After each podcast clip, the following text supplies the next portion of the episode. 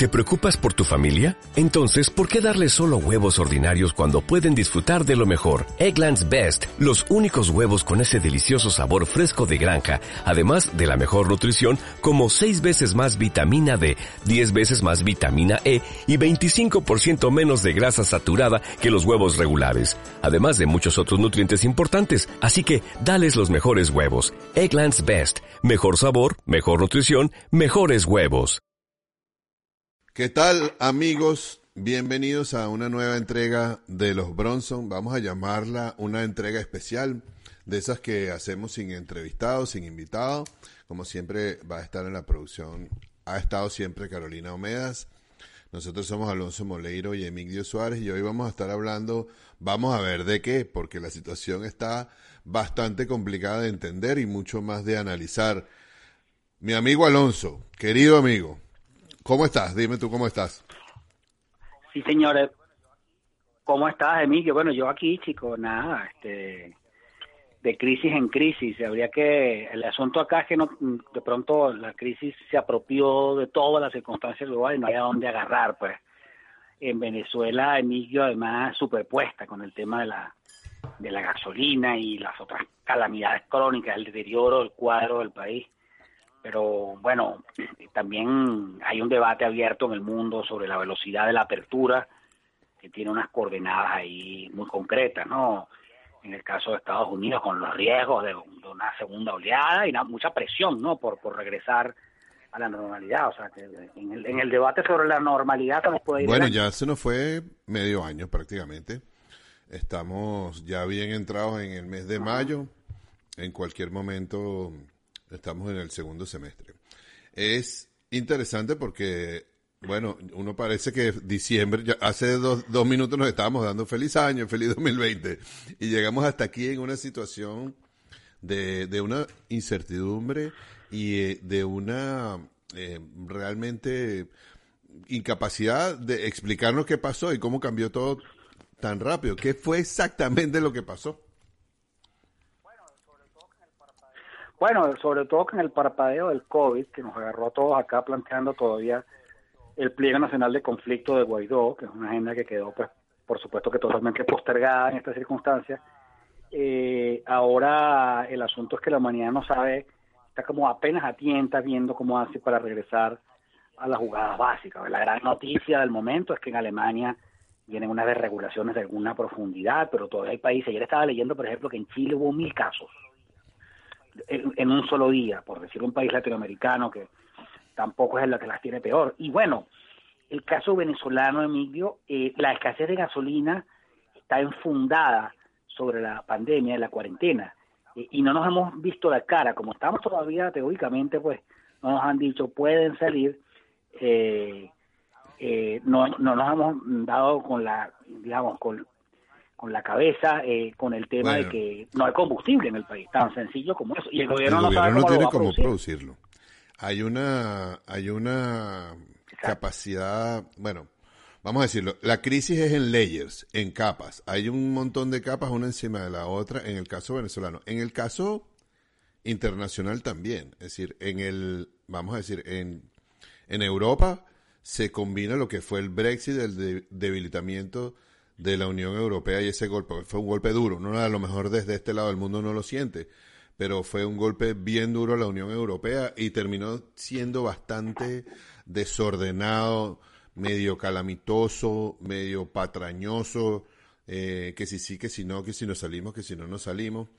Eh, y en medio de ese debate, pues bueno, no, no hay que tener ninguna duda que el Reino Unido sigue siendo uno de los países más importantes del mundo en muchos aspectos y en la Comunidad Europea lo era también muchísimo. Eh, aparece esta crisis con un, eh, digamos, una crisis, una semicrisis operativa que había dentro de la Comunidad Europea.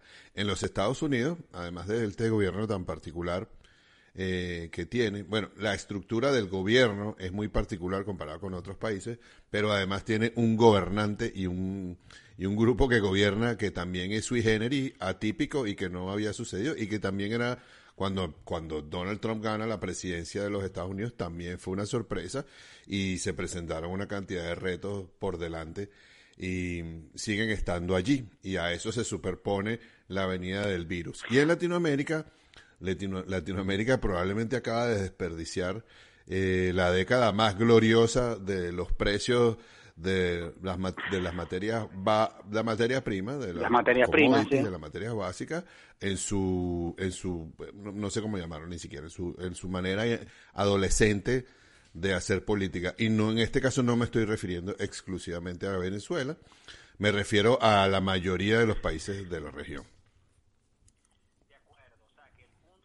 De acuerdo, o sea que el punto es poder figurarnos eh, a qué velocidad va a venir una apertura que nos aproxime a algo más o menos parecido a una normalidad, eso que hablan de la nueva normalidad. Probablemente en el mundo, en el norte del mundo no va a haber verano, van a ser meses de trabajo, no va a haber viajes demasiados, todo va a estar un poco controlado.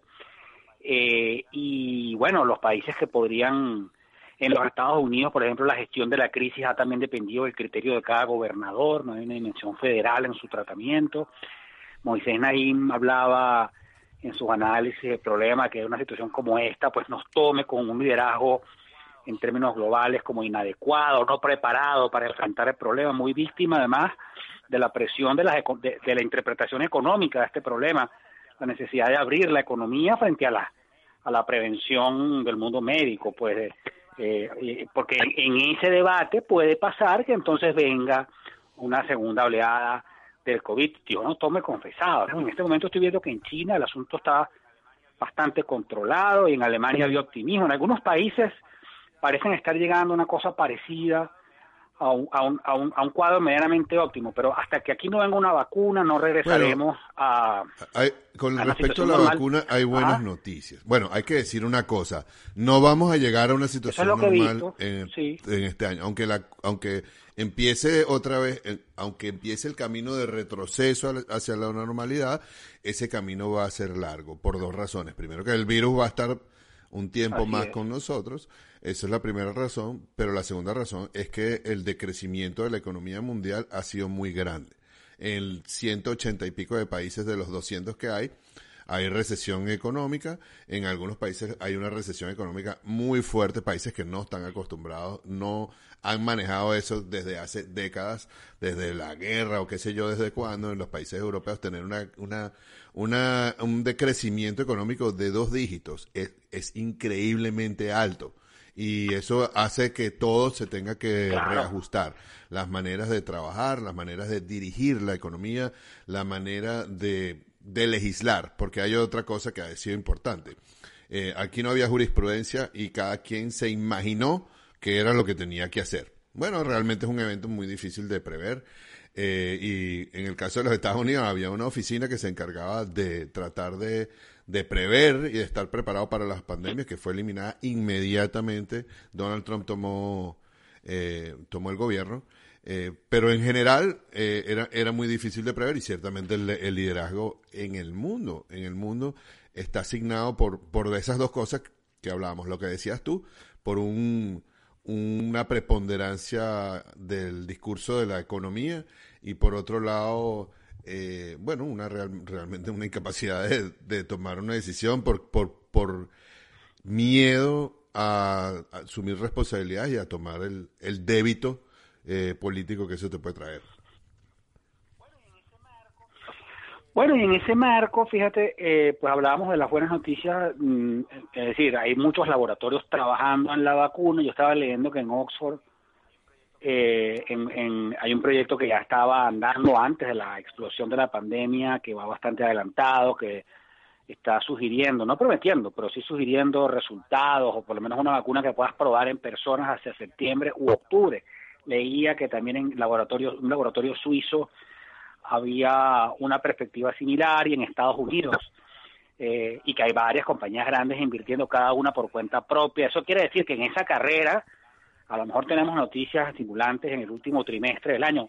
Eso no se va a traducir inmediatamente en, en, en, normalidad, pero sí, sí va a haber un apuro en que eh, eh, regresemos a donde y es una gran pues, noticia, realmente es una gran noticia. bueno, la gente dirá que bueno, esto hablando ahí con ese optimismo de gran noticia y con, con, el mundo como está, pero realmente al principio todos los expertos de las universidades, incluso de los laboratorios mismos y de las empresas farmacéuticas, decían que no iba a haber vacuna este año. Yo lo escuché decir muchas veces y muchas veces lo declararon. Bueno, eso habrá que esperar para el verano del año 2021, lo cual te podrás imaginar la cantidad de gente que iba a estar contaminada y la cantidad de muertos que habría por el, por el virus. Así que, así que sí, sí es, hay como tres o cuatro laboratorios que han anunciado que la vacuna puede estar lista para septiembre u octubre y también gobiernos, como el de Israel, por ejemplo, que también dijo que está muy adelantado. Eso no dijeron fechas porque, bueno, es un gobierno medianamente serio, pero eh, sí dijeron que estaban muy adelantados con una vacuna. Pero, pero sí te puedo hacer una idea, si hay varios que lo están diciendo, es que, digamos, ahí había un trecho adelantado y que muy probablemente estén cerca de, digamos, de, de la concreción final del experimento. Ahora, miren, lo que toca a Venezuela, la verdad es que, bueno, este es el epicentro de todas las calamidades. La única calamidad que no es muy notoria es que no estalló, no ha estallado todavía de forma muy brutal. Bueno, porque hay, eh, hay calamidades que, han anulado otras.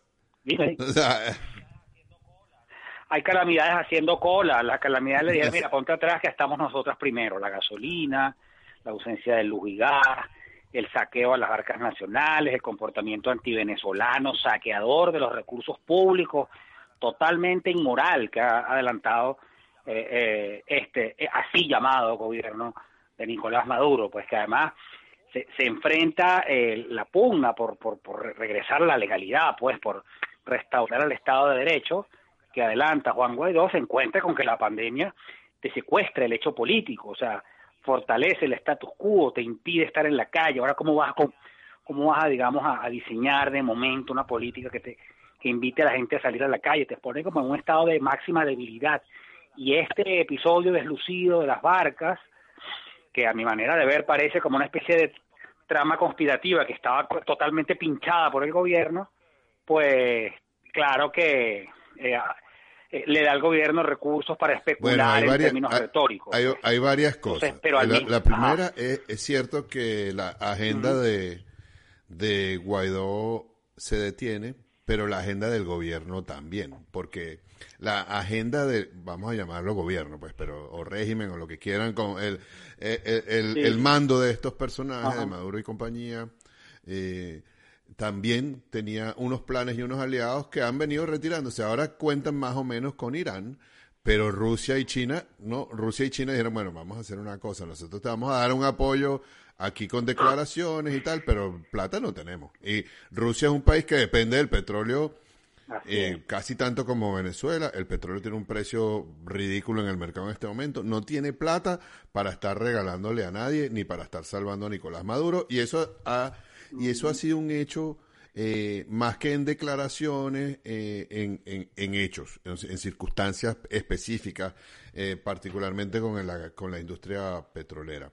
Irán, Irán tiene muchas ansias de, de revancha con los Estados Unidos, vamos a llamarlo así ligeramente, y va a seguir ayudando a Venezuela en lo que, en lo que pueda.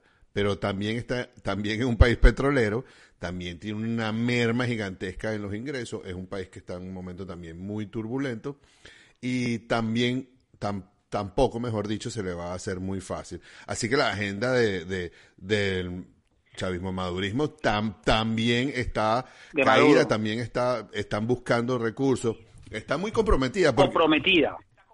Sí, está muy está comprometida, porque además, Emilio, eh, esta es la primera vez en varias de las crisis que se le ha presentado al chavismo, eh, desde que tenía, digamos, el apoyo popular y, el, la legitimidad que ha ido perdiendo con, su gestión, que es que no tienen instrumentos para enfrentar eh, la amenaza general que hay. O sea, yo creo que el tema de la escasez de gasolina, aquí se van a ir relajando algunas cosas, ya de hecho está sucediendo, sales a la calle y ves, ves una, no, no vamos a hablar de una situación normal porque ni de lejos lo es, pero sí una un interés en abrir negocios, kioscos, hay transporte público, hay un metro selectivo, gente que camina, el que tiene gasolina, ves una cierta cantidad de volumen de tráfico.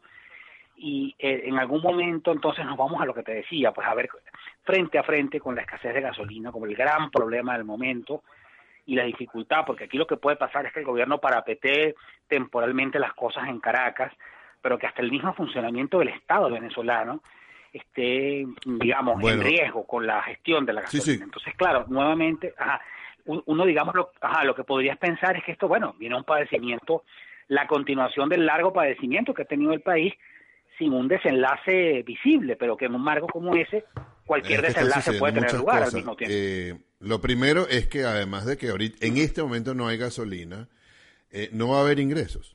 O sea, yo no sé si la gente en medio del COVID...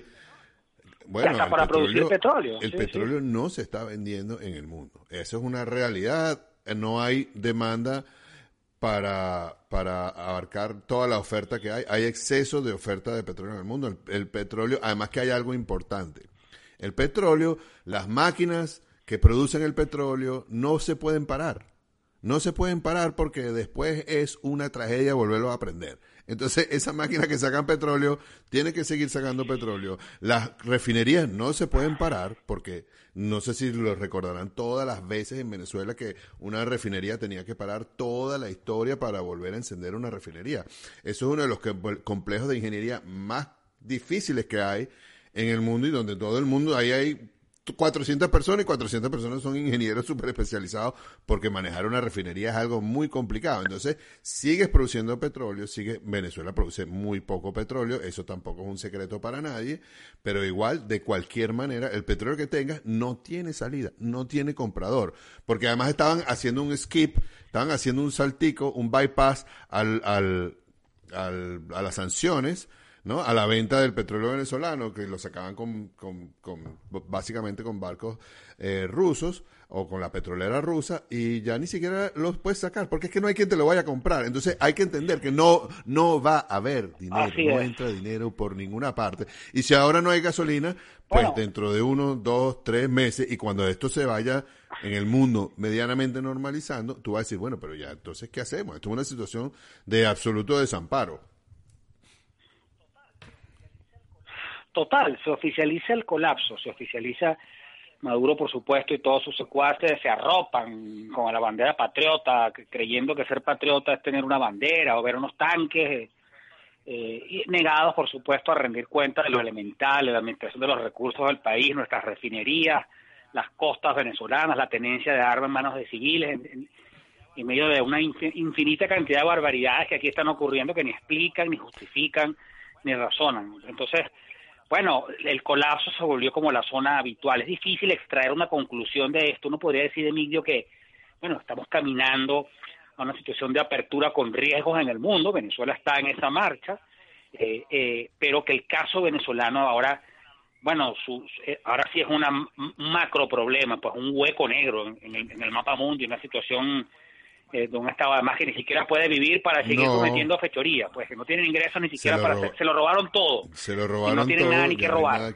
robar. Y lo que y lo que todavía tienen que robaron, no hay quien se los compre. Es decir, ya lo que tienen es un montón de reproductores de cassette cuando ya nadie quiere comprar reproductores de cassette, más o menos más robados. Tienen un almacén lleno de KP9000 Pioneer, pero ya nadie usa cassette y nadie se los va a comprar.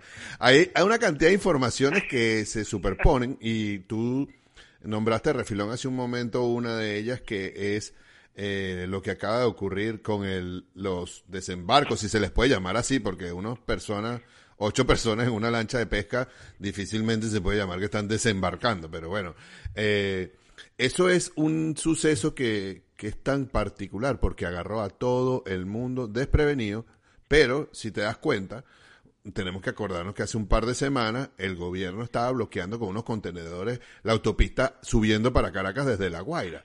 Es decir, yo no me imagino para qué otra cosa estarían bloqueando con los contenedores si no era que tenían información de que alguien iba a subir por ahí.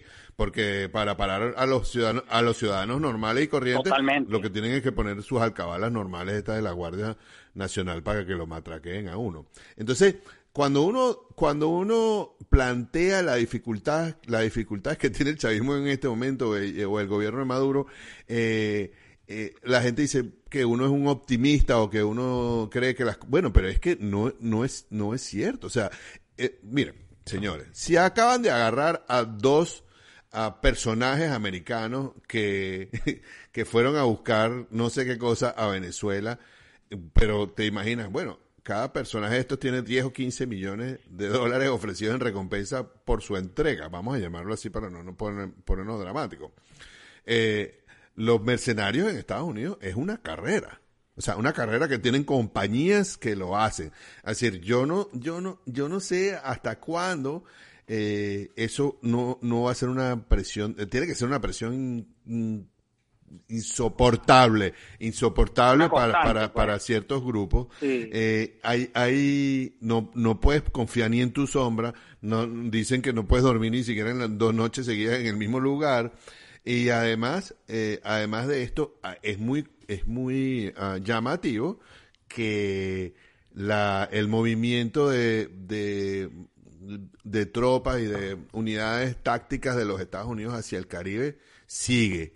No sé, los militares dicen que no saben hasta cuándo, pero se activó hace unos 10 días una reserva estratégica, que yo no sé exactamente en qué consiste, pero son militares, no, no, es una reserva como la de Venezuela, son unos militares que están entrenados y se enviaron también al Caribe y en este momento uno dice, bueno, ¿esto para dónde va? No se sabe, la verdad es que no se sabe, pero esto es una situación totalmente inédita y hay que asumirla como tal. Uno no puede decir, no vale, ya está, otra vez estos se salieron con la suya, ya hicieron una cosa, una represión. No, no, es, así, no es así, es una, es, una lectura, mira, es una lectura de y yo, y yo lo entiendo porque es un proceso psicológico. A mí me da miedo otra vez esperanzarme de que vaya a haber un final para esto. Va a haber un final para esto. O sea, va a haber un final para esto.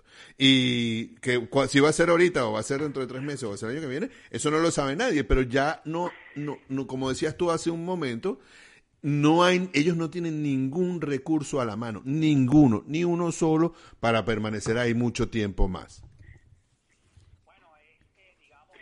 Bueno, es, eh, digamos, el marco general de la situación, Emilio. Es decir, eh, lo de Venezuela sigue en pronóstico reservado, es decir, es un país en caída libre. Eh, la oposición tiene dificultades para estructurar estrategias en un momento que es sobre todo médico.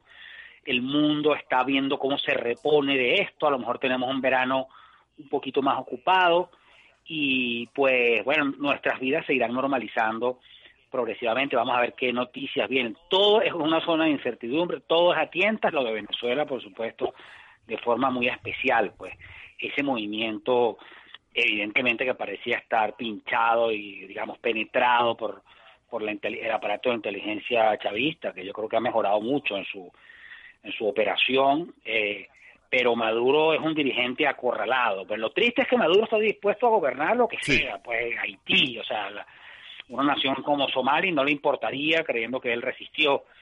Pero bueno, las tendencias van en desarrollo más allá de lo que tú y yo estemos diciendo, está a la vista, pues hay una situación que nos sobrepasa. Bueno, afortunadamente para este confinamiento en el que hemos estado en todos los países del mundo prácticamente, eh, contamos con redes sociales, contamos con podcasts, contamos con Netflix, contamos con un montón de cosas que si esto hubiera pasado hace 10 años yo no sé qué hubiera pasado. Sin embargo, ya parece que llegó la hora de psicológicamente las personas ya dicen, bueno, ¿sabes qué? Vamos para la calle porque hay que producir, hay que, hay que, hay que...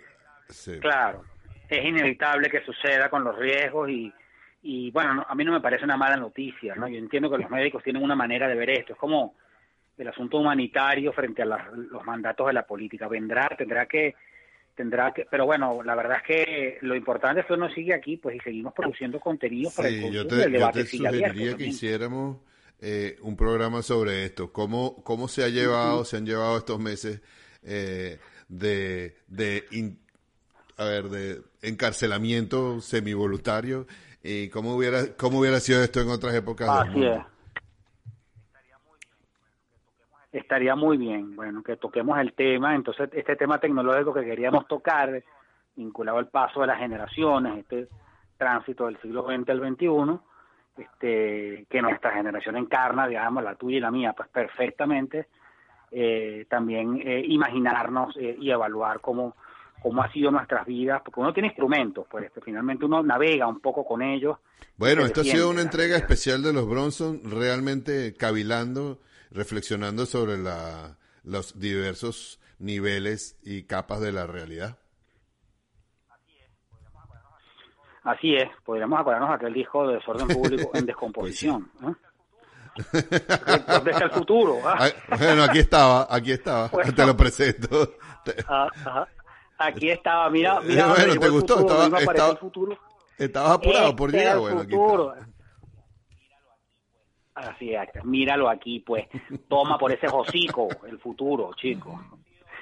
Bueno, señora, han sido, hemos sido Emilio Suárez, Alonso Moleiro en esta nueva entrega de Los Bronson con la producción de Carolina Omeda. Eh, nos pueden ver en todas las plataformas digitales que estén disponibles por ahí, iVoox, Spotify, Apple. Eh, eh, exactamente, Spotify, Apple y bueno, nada, este será hasta una próxima entrega.